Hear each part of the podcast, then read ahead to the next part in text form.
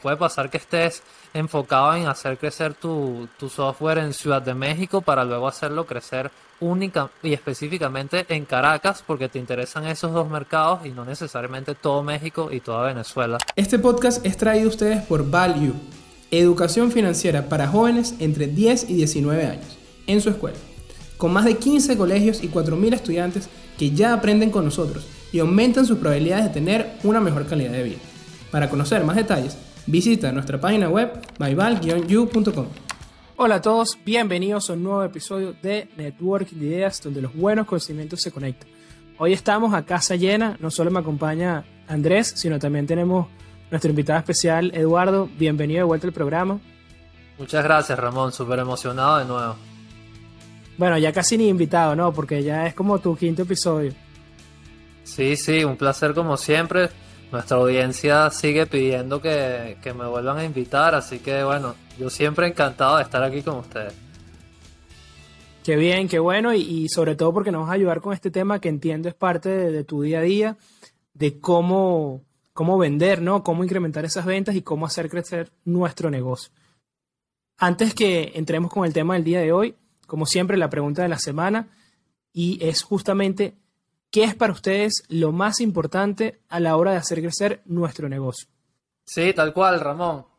Bueno, para nadie es mentira que, las ventas son un proceso súper importante en su negocio. De hecho, creería yo que la mayoría de las personas piensa primero en, las ventas y todo lo que tiene que ver con vender y luego en la parte financiera, no sé, recursos humanos y operaciones del negocio. Eh, si bien son para, para, para mí son igual de importantes en, todo tipo de negocio, ¿no? Pero eh, eso tampoco le resta importancia a las ventas. De hecho, eh, hay cosas que son específicamente eh, importantes detallar también, aspectos relacionados con la retención de los clientes, el crecimiento del negocio, la estrategia de crecimiento que, que no va a ser la misma cuando estás empezando a cuando ya tienes un negocio más maduro e incluso la forma en la que monetizas, ¿no? Porque puedes empezar con un modelo de negocio que, va evolucionando y puede ir cambiando durante el tiempo o puede ir diversificándose también y, y así obtener diversas líneas de negocio. Es así. Y bueno, vamos directo con algunas estrategias que nos pueden ayudar a crecer nuestro negocio, si les parece, y así no perdemos tanto tiempo. La primera, obviamente, alineada directamente con el mercadeo, que creo que muchos se, se veían venir y que de repente puede ser la que más conocemos, que es justamente alinear esa estrategia de mercadeo a una estrategia de adquisición, ¿no? Adquisición de nuevos clientes, eh, nuevos, eh, también lo, que llaman los leads, ¿no? No solamente son clientes, sino posibles eh, o potenciales clientes, ¿no? Entonces, ¿qué es lo importante en este aspecto? Que toda estrategia esté alineada con lo que se quiere llegar. Es decir, si yo quiero llegar a tener un aumento en 50% de mis ventas, yo de cierta manera puedo llevar desde arriba cuántas personas yo puedo llegarle con una publicidad, con una valla, inclusive con un post en, redes sociales, yo puedo saber qué impacto puedo tener. Es decir, si, lo pongo una valla y lo va a ver mil personas en un mes, por ejemplo, yo sé que tengo una convertibilidad, si he analizado mi data, si tengo esa información, de que, bueno, de cada mil personas a mí me compra el 1%, ¿sí? Entonces, ahí yo puedo, puedo sacar cuánto tengo que hacer o cuántas vallas, cuántos posts, si yo quiero incrementar mis ventas en un X por ciento, ¿no? Entonces, la idea es alinear justamente todo eso, ¿no? Yo quiero llegar al punto B, entonces, bueno, tengo que hacer todas mis actividades eh, a, a 1, a 2, a 3 para justamente llegar a ese punto, ¿no? Eh, ya una vez que tenemos esa, esa, esa situación inicial y la situación final y el medio de cómo voy a llegar, así como un medio de transporte, lo podemos ver de esa manera, si es por avión, si es por barco, eh, si es por tierra, eso me refiero a los, mecanismos de, que vamos a utilizar para desarrollar esta estrategia de mercadeo, como decía, puede ser una valla, un post, eh, inclusive un poco más macro, eh, que era el tema que hablamos con, con Joel, si quieren profundizar también ese tema de mercadeo, les recomiendo 100% que vean ese episodio, donde hablamos un poco no tanto de las formas, sino cuál es el core de una estrategia de mercadeo, ¿no? El mensaje que tú quieres llevar, el objetivo que quieres conseguir y cómo desarrollar esas cosas, ¿no? Sí, tal cual. Eh, de hecho, iba a mencionar eso mismo que tú dijiste de Joel, porque lo hablaron full en su episodio. Saludos a Joel, por cierto. Eh, eso que tú mencionas ¿no? es, el famoso embudo de ventas, ¿no? O sea, saber identificar a cuántas personas tuviste que hablarle para al final eh, haberle vendido a las que les vendiste, ¿no? A cuántas personas o a, cuántas empresas, si en dado caso de que le vendas a empresas, eh, es súper importante. Al mismo tiempo, no solo la cantidad, sino el perfil de esas personas, porque te vas a ir dando cuenta de cuál es el perfil de tu cliente ideal, que puedes haberlo eh, descrito previo a empezar a vender, pero una vez empiezas a vender te vas dando cuenta de que hay ciertas cosas que van cambiando en ese perfil y así vas refinando aún más eh, ese embudo de ventas y, y, por consiguiente la estrategia que vas a utilizar para alcanzar a cada vez más personas. Como tú decías, puede ser una valla, pero puede ser una estrategia de marketing digital, eh, redes sociales, una red social en específico eh, y apoyándote mucho en esa data para, para saber en qué y cuánto invertir, invertir en cada canal de venta, ¿no? Porque este, lo que tú decías, eh, son, puedes llamarlos clientes, puedes llamarlos potenciales clientes, leads, hay gente que los llama leads precalificados, como sea, pero es saber cuántos de esos leads necesitas conseguir y luego trabajar para poder eh, obtener un cliente. Y mientras vas refinando esa estrategia, vas, vas, haciendo algo súper importante en los negocios también, en, aras de, de, buscar el crecimiento, que es disminuir el costo de adquisición de esos clientes, el famoso CAC algo, algo muy importante para, no solo para la subsistencia del negocio, sino que si tú quieres buscar algún inversionista para tu negocio, una de las primeras cosas que te van a preguntar es, ok, ¿cuánto te cuesta adquirir un cliente y cuál es el valor de ese potencial cliente? O sea, ¿cuánto dinero te termina pagando durante todo el tiempo en el que te estás relacionando con ese cliente?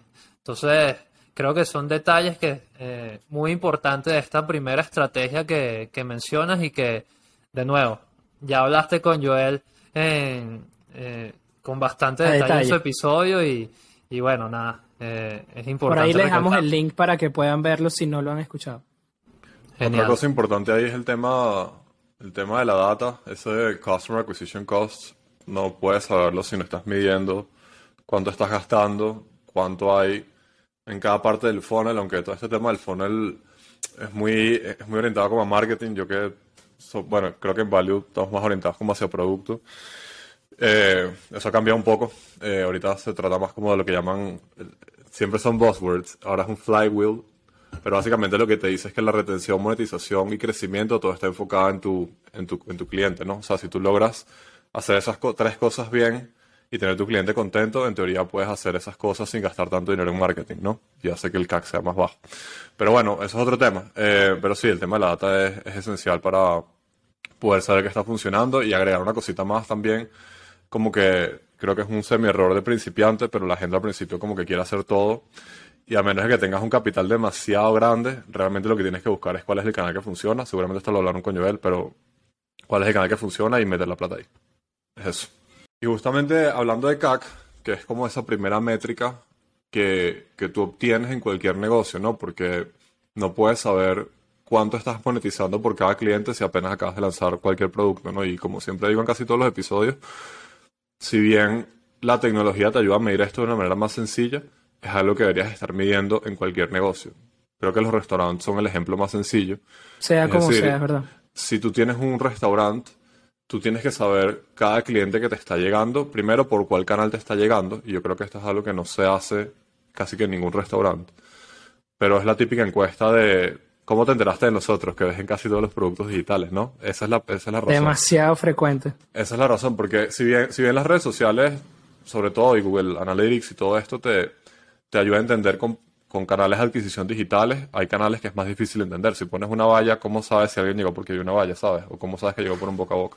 Entonces, bueno, esa, esa parte. Em, y la otra cosa que tienes que medir, que es a lo que voy, es cuánto dinero estás obteniendo de cada cliente. Es decir, por ejemplo, si yo tengo un restaurante y viene Eduardo y Ramón a comer, ¿cuántas veces vinieron cada uno de ellos a comer este año? ¿Y cuánto fue el ticket promedio que ellos gastaron?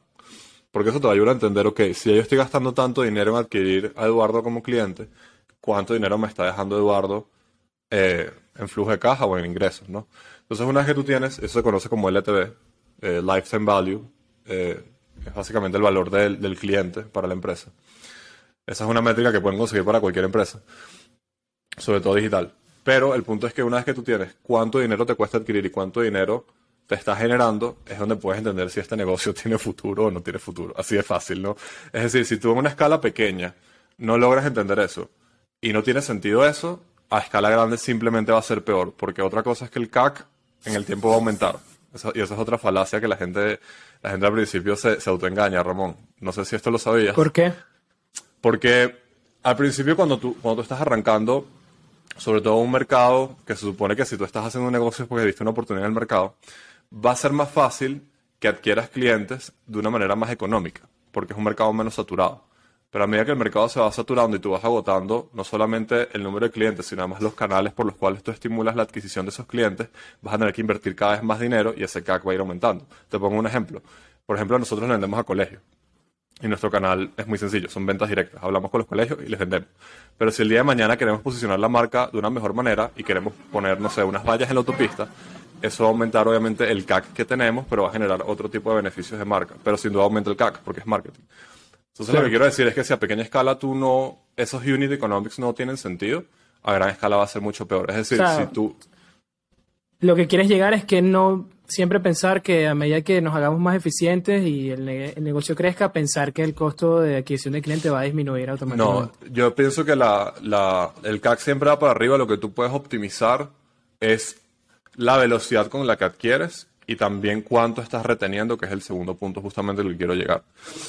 Em, el segundo punto es la retención. ¿okay? Cuando hablamos al principio de retención, monetización y crecimiento, CAC está más relacionado con crecimiento y retención está relacionado con el tiempo de vida del cliente. Y es básicamente el ejemplo que, que di. Y, y, bueno, como dice mucha gente, el cliente que tienes hoy en día es mucho más barato que el que puedes adquirir, ¿no? Es decir, a ti te cuesta mucho menos dinero retener y seguir generando la misma cantidad de dinero que buscar clientes constantemente. Y es por eso que si tienes un producto que es una basura, tu compañía no va a servir porque tu unit economics todo el tiempo, exactamente, todo el tiempo vas a estar como que como un hámster corriendo, buscando nuevos clientes, pero no vas a estar generando buena retención que te genere dinero. Sí, Andrés, o sea, se dice que inclusive, bueno, obviamente esto es eh, alguna muestra pequeña o algún estudio que se ha hecho a nivel pequeño, que eh, puede ser hasta 6, 7 veces más costoso adquirir un cliente nuevo que eh, retener uno, ¿no?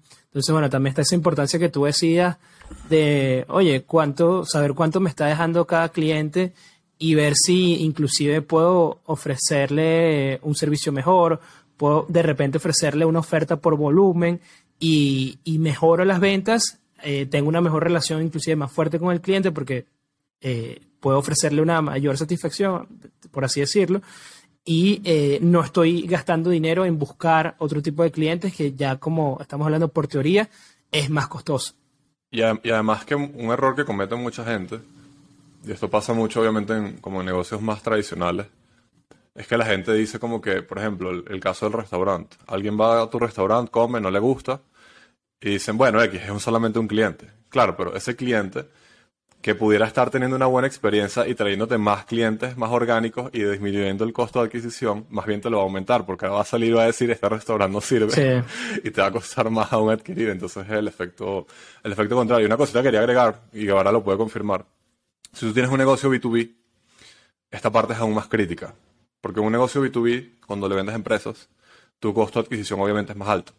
Y tu tiempo de adquisición es más alto. Entonces, si tú tardas mucho tiempo y gastas mucho dinero y no retienes, no tienes ningún tipo de, vida en un negocio B2B. En un B2C tienes un poquito más de margen de maniobra porque además tu CAC, como es un volumen tan grande, son miles o millones de clientes, puedes como que ajustarlo un poquito mejor. En cambio, en un B2B es como que un solo proceso y si no funciona, no funciona.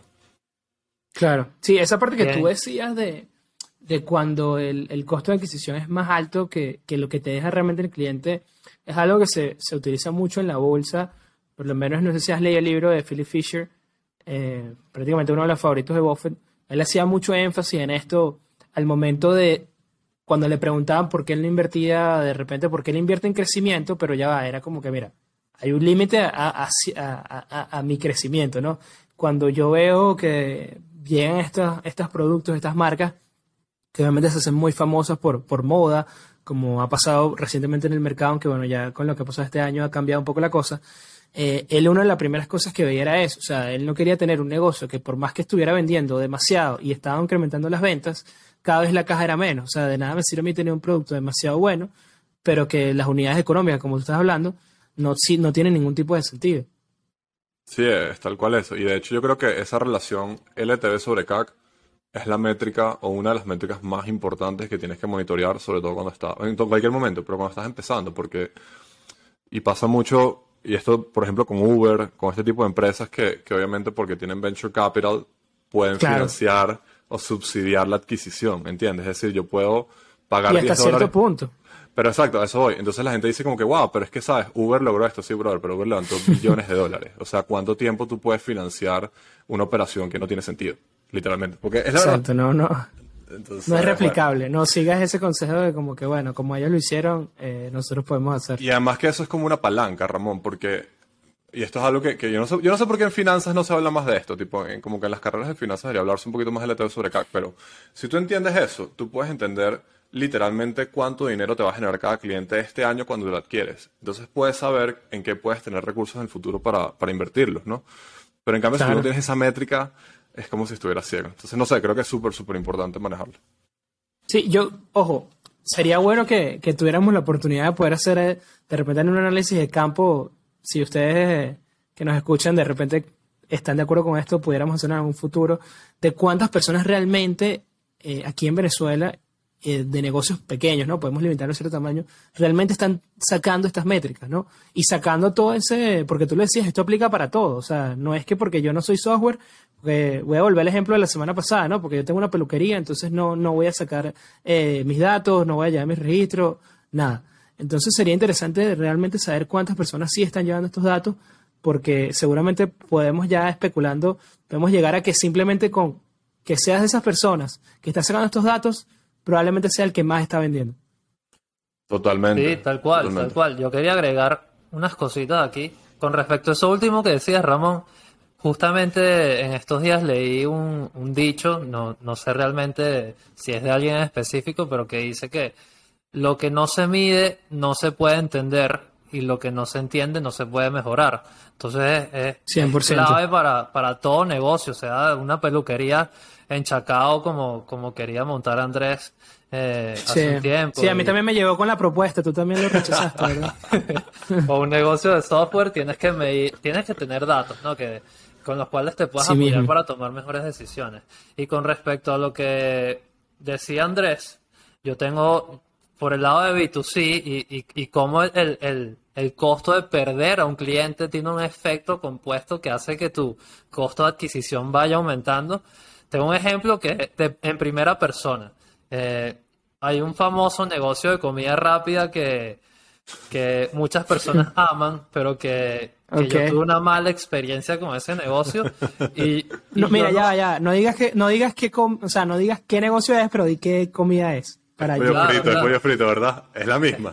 pollo frito, pollo frito. Estamos mejor de superarlo, ¿viste? Tienes que Cada vez que yo veo que alguien eh, está pensando en, comprar ahí o efectivamente compra, yo no dudo ni un segundo en, en, contar mi experiencia, ¿no? Para, para advertir acerca del negocio, a pesar de que sé que la comida quizás es buena, eh, mi experiencia, mi mala experiencia fue más por la parte de atención al cliente, entonces al final lo que quiero decir es que eh, perder un cliente no es solo perder ese cliente, sino el, el riesgo de que esa persona o esa empresa... Sí, es un tema reputacional. Tal cual, tal cual. Y lo otro que iba a mencionar era, eh, bueno, esa relación de... Ah, pero ¿qué fue lo que te pasó, Guevara? Dinos rápido. ¿Qué fue lo bueno, que te para mencionar rápidamente, hice un pedido, eh, me acuerdo perfecto, hace dos años en Halloween. Eh, dos años, brother. Dos años.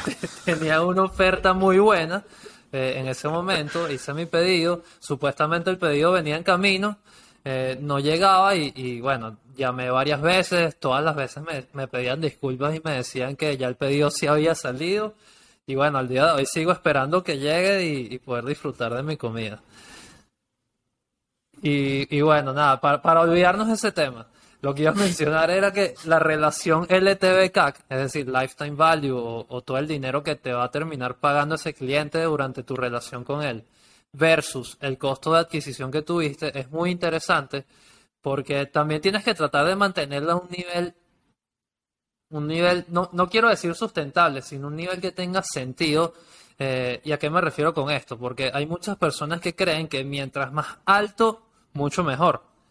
Eh, lo cual en teoría puede ser así, pero si, tú te, si tú analizas bien, te puedes empezar a preguntar, ok, eh, un LTV entre CAC de 3, es decir, que puedo sacarle a un cliente tres veces lo que me costó adquirirlo, eh, según casi en cualquier industria es algo muy bueno. De 4 dicen que es algo muy eficiente, pero cuando ya llegas a 5 o más, es cuando te tienes que empezar a preguntar, ¿estoy realmente aprovechando eh, la eficiencia de mi negocio e invirtiendo más en marketing y ventas para conseguir más, precisamente más clientes, más ventas. Claro. O no, porque eso es lo que te dice. Un LTV entre CAC muy alto, en pocas palabras, eh, se puede traducir en que estás subinvirtiendo en marketing y ventas y estás siendo menos eficiente en ese sentido. Entonces es muy interesante cómo analizar esos números, cómo analizar esa data. Te puede decir, por un lado, que estás haciendo las cosas bien en el sentido de que estás consiguiendo más clientes, pero quizás no tan bien porque estás dejando de aprovechar la oportunidad de conseguir aún más clientes. Claro, probablemente tengas recursos ociosos en ese caso, pero está muy interesante eso de no pensar simplemente porque el número es más alto, entonces como que bueno, ya ganamos, todo bien. Exacto, eso, es exactamente lo que, lo que quería decir. Bueno, no sé si tiene algo más que añadir con este punto y, si no pasamos al siguiente. De, no, yo creo que podemos pasar al siguiente. Perfecto, de nuevos mercados y quiero añadir también de potenciales nuevos productos. ¿Y qué quiero decir con esto? Que hay personas que lanzan un producto, personas o empresas, que lanzan un producto en un mercado, ven que están teniendo éxito y, piensan de una en lanzar otro producto diferente o incluso irse a otro mercado diferente eh, porque creen que va a ser igual de fácil. Y, y, puede que, les vaya bien con un producto más o un mercado más, pero así como lanzan un producto más y un mercado más, siguen pensando en lanzar productos, en lanzar features. Eh, Andrés puede confirmarlo, confirmar esta parte, en seguir abriendo mercados, lo cual eh, también es peligroso, ¿no? Porque, y, no lo digo yo, lo dicen muchos autores de los cuales he aprendido, yo también estoy aprendiendo mucho sobre ventas día a día, no es algo en lo que tenga eh, demasiado tiempo eh, enfocándome o dedicándome, pero todos los autores y, expertos en ventas coinciden en que al principio o casi en cualquier momento de, la etapa de tu negocio, abrir muchos mercados o crear muchos productos es peligroso porque pierdes el foco, ¿no? Y, dejas de ser eficiente en ese mercado o con ese producto que lanzaste inicialmente. Y que no es que vas a agarrar, o sea, tienes tu producto, digamos, unos zapatos, los vendes en Venezuela y luego el mismo zapato lo vas a vender en, Italia, luego en España, obviamente hay eh, costumbres de mercado distintas, de, clientes distintos, hay competidores diferentes, obviamente hay que adaptarnos a, cada nuevo mercado, estudiarlo, obviamente, eh, eh, previo a qué mercado vamos a entrar. inclusive ese es un segmento de mercado diferente, puede ser el mismo país, pero es otro segmento que no habíamos, no habíamos tocado, por lo menos Pasa mucho con el tema de la comida, que de repente es una empresa que vende ciertos alimentos eh, al mayor, lo que sea, y luego de repente vende congelados, por ejemplo. Entonces hay que estudiar, esa, eh, hacer ese estudio previo de factibilidad, sin duda, pero eh, no podemos descartar que entrar en nuevos mercados, sea geográficos, sea segmentos, es una estrategia válida. ¿okay? Eso sin duda hay que tenerlo en el repertorio de, de herramientas más estamos buscando eh, justamente, o sea, estamos activamente en esa fase de, de, crecer nuestras ventas y tenemos esas posibilidades, ¿no? Totalmente. No sé si pueden contarnos un poco aquí, bueno, entre los dos, que justamente han tenido que vivir esa experiencia, ¿no? Bueno, con todo este tema de, de FEME en México, eh, contar un poco, bueno, cómo ha sido ese reto y, y, qué experiencia les, o sea, qué, qué lecciones pueden darle a las personas que también buscan justamente adentrarse en nuevos mercados, ¿no? Yo, yo creo que Puedo hablar desde, desde producto y que ahora habla desde ventas, ¿te parece? Sí, dale. Este, que bueno, para los que no saben, así es como repartimos las responsabilidades. La eh, carga. Sí, sí, más o menos. Sí, no sé, no sé si carga es la mejor palabra, pero sí, la responsabilidad creo que es más una mejor palabra. Pero bueno, mira, desde el punto de vista de producto, todo el tema de expandir un nuevo mercado, em, yo creo que tiene, obviamente, tiene los beneficios de crecimiento, porque honestamente creo que es la única razón por la cual irías a un nuevo mercado. O sea, 100 dólares, o sea, bueno, depende, ¿no? También está el tema de valoración, ¿no? 100 dólares en Venezuela de ingreso no son lo mismo que 100 dólares de ingreso en Estados Unidos, ¿no? En Estados Unidos la valoración de una empresa es como 10 veces por el tema del riesgo país, ¿no? Esa es otra razón de por qué te expandes a un nuevo mercado, cosa que mucha gente como que medio ignora, creo yo, sobre todo en, contextos de riesgo como Venezuela. Pero desde el punto de vista de producto como tal, realmente no tiene tanto, tanto beneficio más que crecer. Em, ahora, algo que es muy importante y que la gente ignora es lo importante que es como que estar en ese mercado, y digo, estar literalmente físicamente si es un producto digital, y bueno, si es un producto tradicional tienes que estar, porque no importa cuánto leas o, investigues, no es lo mismo que estés acá. O sea, y eso creo que ha sido la experiencia más relevante de, de finanzas en mi escuela y de Value. O sea, el hecho de yo poder ir a escuelas acá en México, aunque Guevara dice que no he ido, pero he ido a algunas.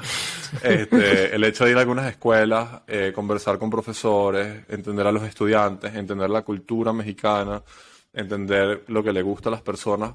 Eso desde el punto de vista de cualquier producto es súper importante y recomiendo a cualquier persona que tenga un negocio o startup o lo que sea, si va a abrir un nuevo mercado, si eres el CEO o el product manager o la persona encargada de crecer eso, yo creo que tienes que estar ahí al menos unos seis meses, un año, hasta que establezcas ese negocio. Y la segunda cosa que quiero agregar, que es un poco más estratégico, desde producto o como quieran verlo, pero es más estratégico en general, es que el tema del timing es súper importante. O sea, y esto es como más como CEO, como digo. Es decir, lo que decía Eduardo, si tú todavía no has validado un producto o no eres rentable, o, sabes, tú todavía no sientes, y eso es algo como muy, yo creo que es como de data, pero también tiene un componente muy cualitativo, como de feeling. O sea, uno sabe cuando, cuando hay momentum en la empresa. A mí me encanta esa palabra, momentum. O sea, tú sabes cuando todo está como saliendo bien. En serio. Como, como en el mercado. Es en serio, sí, tal cual. Es que el momentum es algo que yo creo que aplica para la vida en general y aplica mucho para los negocios. Hay meses en los que estás creciendo, la retención es brutal, los features que estás sacando están teniendo buena recepción, la gente está hablando bien de ti, te llaman a entrevistas, te lo juro, Ramón, es así. Nosotros lo hemos vivido. Y hay meses en los que no tanto. Entonces yo creo que si tú estás teniendo un buen momento, estás creciendo en ese mercado local, no significa que tengas ya el 50 o el 30% de la cuota de un mercado, porque por ejemplo nosotros no la tenemos en Venezuela, pero significa que ya eso que tenías que construir en Venezuela está creciendo de una manera mucho más orgánica y sencilla y que no requiere tanto esfuerzo para que siga creciendo, ¿entiendes? Y te permite como que cambiar un poquito el foco para ir a un mercado más grande. Yo creo que eso es súper importante, porque si esperas mucho, puede pasar que ya cuando vayas a ir tienes más competidores. O si esperas muy poquito y estás empezando, pasa lo que dice Eduardo, te, como que amplías mucho el negocio y no estás resolviendo problemas en ninguno de los dos lados.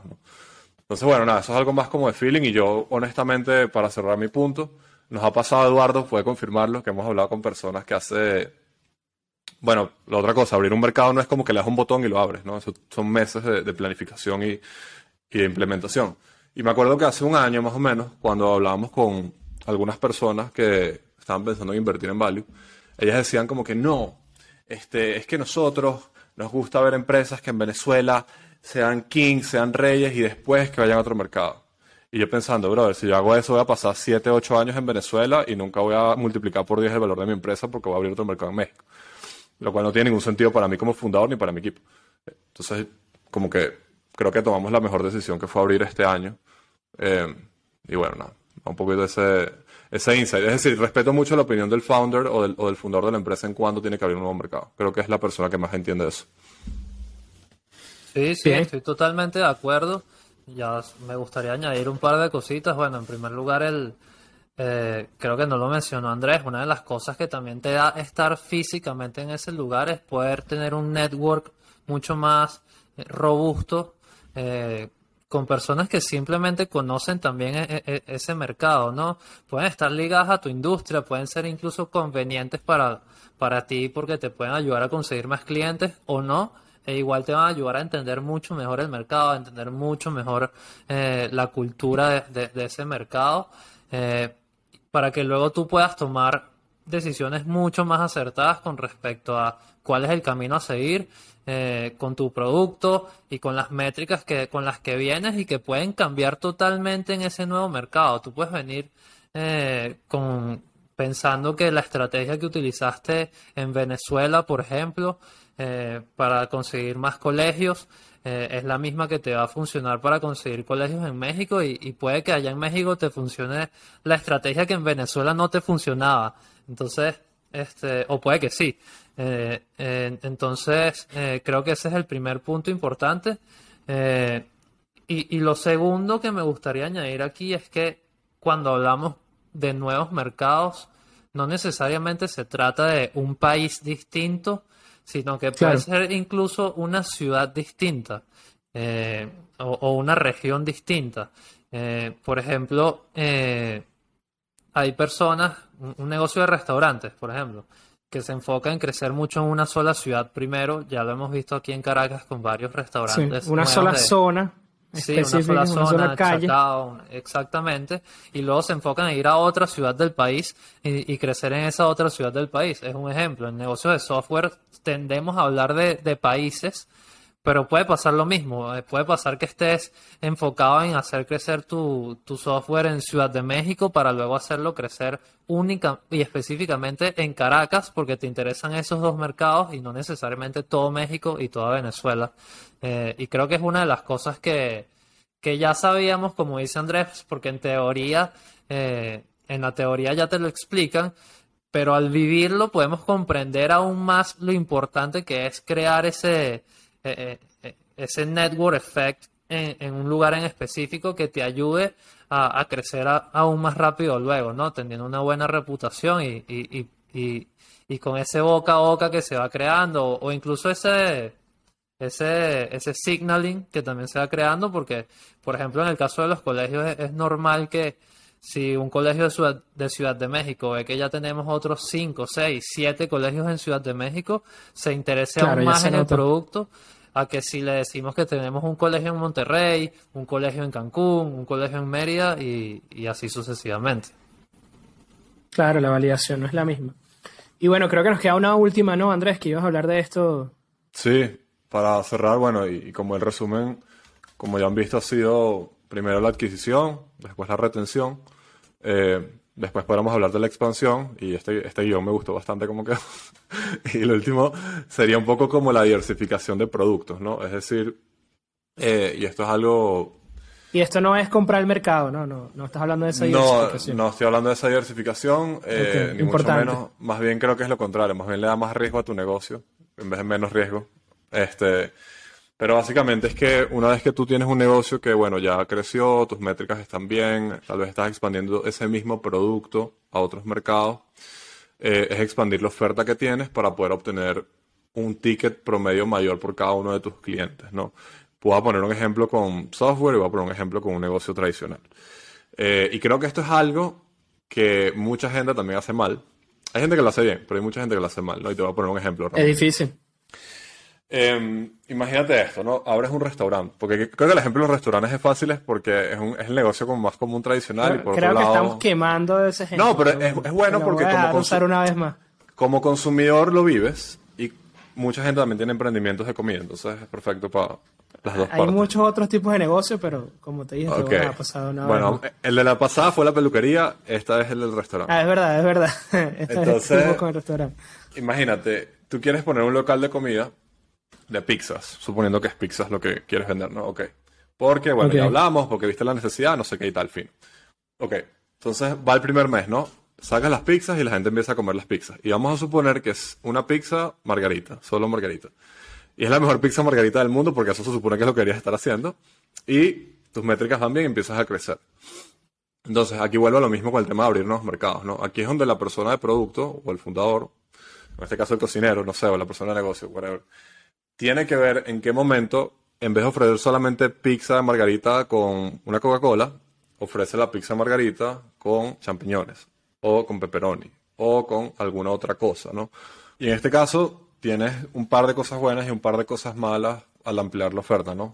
Las cosas buenas es que es la obvia, ¿no? Si a la gente no le gusta, bueno, a un grupo de personas o a una persona no le gustaba la pizza margarita sola, ahora tienes con pepperoni y bueno, si le gusta con pepperoni ahora te va a comprar, entonces puedes adquirir más clientes, ¿no? Esa es obvia. Em, y por eso los menús de los restaurantes tienen tanta comida. Y la otra es que, lógicamente, la pizza margarita con pepperoni va a ser un poco más cara y al ser más cara, manteniendo el mismo margen, vas a ganar más dinero. Esas son las razones por las cuales empleas la oferta. Ahora, ¿cuáles son los desafíos, no? El primero de ellos es que si no haces bien el timing de ampliar la oferta de productos, es decir, si tú no sabes hacer bien una pizza margarita sola, no vas a saber hacer bien una pizza margarita con pepperoni. Y la segunda cosa que no es tan buena es que cuando tú pierdes un poco la especialización, la persona que te va a comprar, el mensaje que le llega por el cual te va a comprar no es tan claro. Es decir, no es lo y esa es la típica teoría psicológica, ¿no? Que no deberías poner en una lista más de 3 a 5 opciones. Si pones más de 5, ya la persona se frena para tomar una decisión. Y esto pasa mucho con negocios que, por ejemplo, tú ves que son muy buenos haciendo un plato en específico y casi que solo venden ese plato. No sé si alguna vez han visto, yo he visto full emprendimientos que lo hacen bien, que por ejemplo venden hamburguesas eh, en Caracas y en vez de tener que si 10, 10 hamburguesas, tipo venden dos tipos. Que si con queso, sin queso y con queso en tocineta. Y ya. Entonces yo creo que ese es un buen ejemplo de que si la hamburguesa es buena con queso y tocineta y yo te compré, y el día de mañana sacas una hamburguesa con champiñones, yo sé que va a ser buena. Entonces, bueno, nada, eso es como los pros y los contras. Y, y, hablando más como, esto es un ejemplo muy sencillo, pero aplica para negocios más grandes. Yo creo que negocios más grandes, o que pueden ser más grandes como y nuestro ejemplo en Value, por ejemplo, nosotros estamos atacando el segmento de, niños y jóvenes en escuelas, es fácil decir como que, ah, bueno, pero pudieras enseñarle también a adultos y a, y a padres, ¿no? Pero es como que o sea, yo siento que todavía nos queda tanto por crecer y tanto por adquirir en el segmento de estudiantes, que el crecimiento que puedo tener yo por este lado especializándome es mucho mayor y mucho más orgánico y con mejores métricas que el que puedo tener yo diversificando la oferta de producto. Entonces, bueno, nada, piensen en eso cuando tengan un producto. Enfóquense en hacerlo muy bien y vean en qué momento tiene sentido ampliar un poquito la oferta. Y te pongo el ejemplo, el ejemplo contrario, restaurantes que empiezan o gente que empieza haciendo negocios que quieren hacer todo. ¿Sabes? Tienen un menú de 30 platos y no venden ninguno. Eso es para que tienes un menú de 30 platos si no vendes ninguno. Haz tres platos que sean buenos. Sí, es hasta más fácil logísticamente. Obviamente. Bueno, este punto sin duda, o esta estrategia de, crecimiento, no sé si ustedes opinan, pero yo creo que es la más arriesgada porque en ciertas ocasiones es casi como que empezar una empresa de cero, ¿no? Obviamente, por ejemplo, el restaurante, sacar otro plato no es el mismo, no, no tiene el mismo nivel de riesgo, pero eh, pudiera hacerlo, ¿no? Inclusive el caso de software, que de repente tienes un software para recursos humanos y de repente agarras los mismos algoritmos y empiezas a hacer un software para manejar condominios, por ejemplo. Y, o sea, estás prácticamente haciendo una empresa desde cero, otra, entonces tienes los riesgos de eh, emprender, emprender de nuevo, pues. Entonces, bueno, con esto hay que estar eh, bastante afilado, bastante claro. Obviamente no pensar que, que va a ser un éxito inmediato, ¿no? Simplemente porque eres bueno vendiendo A, mañana sacas B, aunque bueno, está ese ejemplo que tú das de que bueno, da cierta confianza que tú tengas pocas cosas y luego ofrezcas otras, pero no, no está garantizado el éxito. Pues no, no es porque te garantizó, no porque vendiste A, está garantizado B. eso es, lo que, quiero llegar, ¿no? Obviamente, y es que mira, Ramón, y esto es un tema de, de producto estratégico, o sea, si tú tienes cuando lanzas un nuevo feature o un nuevo producto, tú tienes que pensar por qué lo estás haciendo. Tú no puedes hacerlo simplemente porque quieres hacerlo. Eso es una decisión absolutamente estúpida. Es decir, si yo tengo un local de hamburguesas que está vendiendo, está creciendo, ¿por qué voy a lanzar yo otra cosa en el menú? O por qué voy a lanzar yo peor aún, no digo que sea peor, pero, pero normalmente tiende a ser peor. Yo soy muy bueno haciendo hamburguesas y voy a sacar un local de pizza. ¿Sabes? Pero justifica. Entonces, ¿por qué lo estás haciendo? Entonces, las únicas dos razones son que el feature que tú estás sacando, digo feature puede ser un plato en el menú, te va a ayudar a monetizar más el ticket promedio con los clientes que ya estás adquiriendo. Es decir, si a ti te gusta comprar la hamburguesa y me has comprado tres hamburguesas, yo te digo, mira Ramón, ahora no solo tengo hamburguesas, sino también tengo postres. Ah, buenísimo, este pan es bueno haciendo hamburguesa, los postres son buenos también seguramente, y el ticket promedio aumenta. Esa es la primera razón. Y la segunda es que yo sé que yo puedo sacar un producto que tú orgánicamente me puedes ayudar a traer más clientes. Por ejemplo, lo que te digo de finanzas. Obviamente, si el niño aprende finanzas, el canal directo para venderle también es el papá, que es otro usuario. Pero no tengo que gastar en otro canal de adquisición, sino que puedo ampliar, ampliando la oferta, amplío básicamente la cantidad de dinero que genero por cada usuario. Entonces, bueno, más o menos esa es como la razón. De resto, no hay ninguna otra razón por la cual pienso yo debería sacar otro producto en tu negocio. Y voy a cerrar con una cosita más extra que veo mucho en Venezuela. Ojalá les esté yendo bien, pero es muy común y no sé la razón, no estoy ahí, que gente que, por ejemplo, lanza un local, y yo, yo sé un caso con hamburguesas hace tiempo, que es muy conocido en Venezuela con hamburguesas, eh, y ojalá les esté yendo bien en todos los negocios que tienen, pero lanzan un local de hamburguesas, por ejemplo, que la rompe, le va buenísimo, abren otro en otra ciudad y tal, y en vez después de como que de escalar ese mismo negocio a, una franquicia o, escalarlo a 10 locales o a 100 locales, sacan algo como de helados o de pizza. Entonces yo digo como que, ¿por qué estás alocando capital en algo que todavía no entiendes bien, no conoces que está validado? O sea, ¿por qué no simplemente double up en lo que está funcionando? Entonces, bueno, no sé. Lo dejo ahí como para que lo piensen. Sería bueno traer algunos de esos para ver cuál puede ser esa justificación, ¿no? Cuál del otro lado, ver cuál es el raciocinio. Sí, tal cual. No sé si ahora quiere agregar algo ahí, pero... Sí, sí, bueno, eh, eh, entender bien por qué lo están haciendo. Siempre, siempre lo, lo, más relevante aquí es el why, que es lo que dice Andrés. ¿Por qué? ¿Por qué lo estás haciendo? De repente no sabemos y ellos tienen un 80% de clientes que les han dicho y que, mira, yo sé que vendes hamburguesa, pero ¿por qué no empiezas a vender también helado? ¿Cuándo el helado? Exacto, y, nosotros no lo sabemos. Es algo que nosotros pensamos que es imposible, pero bueno, al final la data eh, es lo que, lo que guía tu camino y si ellos se están guiando por, por eso, eh, fino, ¿no? Pero es importante entenderlo bien eh, y creo que, creo que eso que también decía Andrés es súper importante del lado de ¿por qué no apuestas más por lo que está funcionando y, ahorras o dejas de apostar por lo que quizás está funcionando, pero no tanto? Quizás está funcionando, pero en una décima parte de lo que funciona lo otro. Eso, eso es un sesgo muy humano y pasa en todas las facetas de, de, todo, ¿no? De la vida. En, en las finanzas, en los mercados pasa mucho eh, porque es como emocionante tener otro, otra vez como un nuevo desafío, es como atractivo hacer algo nuevo. Y en las finanzas pasa mucho también eh, ese sesgo de, bueno, lo que, de, tener ese reto. Fíjense lo que decía Peter Lynch, que no, mira, no puedes estar cortando las flores para echarle agua a, la hierba mala, pues no puedes estar vendiendo las acciones que son buenas, las que te dan plata, y estar comprando más de las que estás perdiendo. ¿sí? Deberías hacer todo lo contrario. Pero es, ese sesgo, pues, es ese sesgo de, probar cosas nuevas, de si algo no te está funcionando, bueno, hay que, hay que dedicarle más esfuerzo porque no está saliendo bien, en vez de simplemente decir, mira, ¿sabes qué? Yo no hago más esto. Es el típico caso de empresas que matan productos.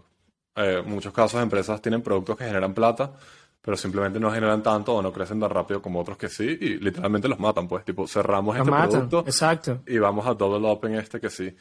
Pero bueno. Exacto. Bueno, es momento de pasar al dato de la semana. Y el dato de la semana es, ¿sabías que el 60% de potenciales clientes suelen decir que no hasta cuatro veces antes de aceptar una oferta? Bueno, eso ha sido todo por el episodio del día de hoy. Gracias Guevara por acompañarnos otra temporada más. No sé si quieren dejar alguna información adicional antes de irnos o creo que dijimos todo, en verdad. No, bueno, yo siempre encantado, como les digo. Eh, gracias a ustedes por la oportunidad. Espero que todos los que nos escuchan en, cualquiera de las plataformas o que nos ven en YouTube les haya gustado este episodio y les haya sido útil. Y, bueno, que más, más allá de eso, obviamente agregar que siempre encantados de ayudar a, las personas que lo necesiten, especialmente si están emprendiendo en el mundo startup. Eh, así sea que me pregunten algo en específico a través de mis redes sociales y, yo me crea en capacidad de ayudar en eso, siempre estaré encantado. Por mi lado, por mi lado nada, creo que la, última vez que creo que este episodio está súper bueno para que me hubiera gustado, le está diciendo a Ramón, me hubiera gustado tenerlo antes de empezar Value y entiendan muy bien en qué momento del negocio tienen que acelerar, es decir, crecer, y en qué momento tienen que dar un paso atrás y ver qué no está funcionando para hacer que funcione mejor y después meterle nitro para que puedan crecer más rápido. Creo que eso es súper importante.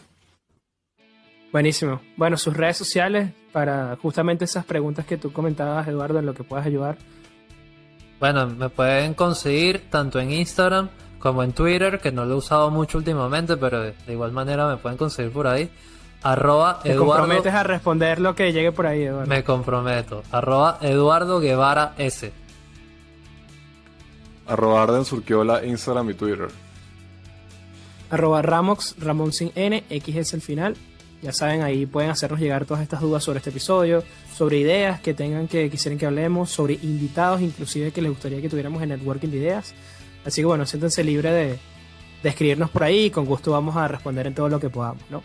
También tienen la red social de, del podcast, arroba Networking Ideas en Instagram, ahí tienen toda la información acerca de próximos episodios, nuestra página web www.maival-u.com y bueno, preguntarles una vez más eh, la pregunta de la semana que dice, ¿qué es lo más importante a la hora de crecer un negocio? ¿no? Y ahora que, que escucharon todo el episodio, eh, reafirmar esa pregunta. ¿no? Dejen en los comentarios, aquí si están viendo desde YouTube pueden hacerlo, también pueden darle like al video, suscribirse al canal, que de verdad que como siempre lo digo semana a semana, nos ayuda muchísimo a seguir justamente creciendo lo que hablamos el, el episodio del día de hoy y bueno, seguir eh, llevando contenido que creemos que puede ser de valor para, para muchas personas, ¿no?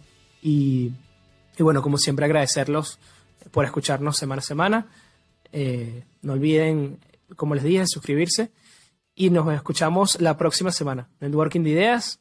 De los buenos conocimientos se conectan. Chao. Chao Andrés. Chao Eduardo.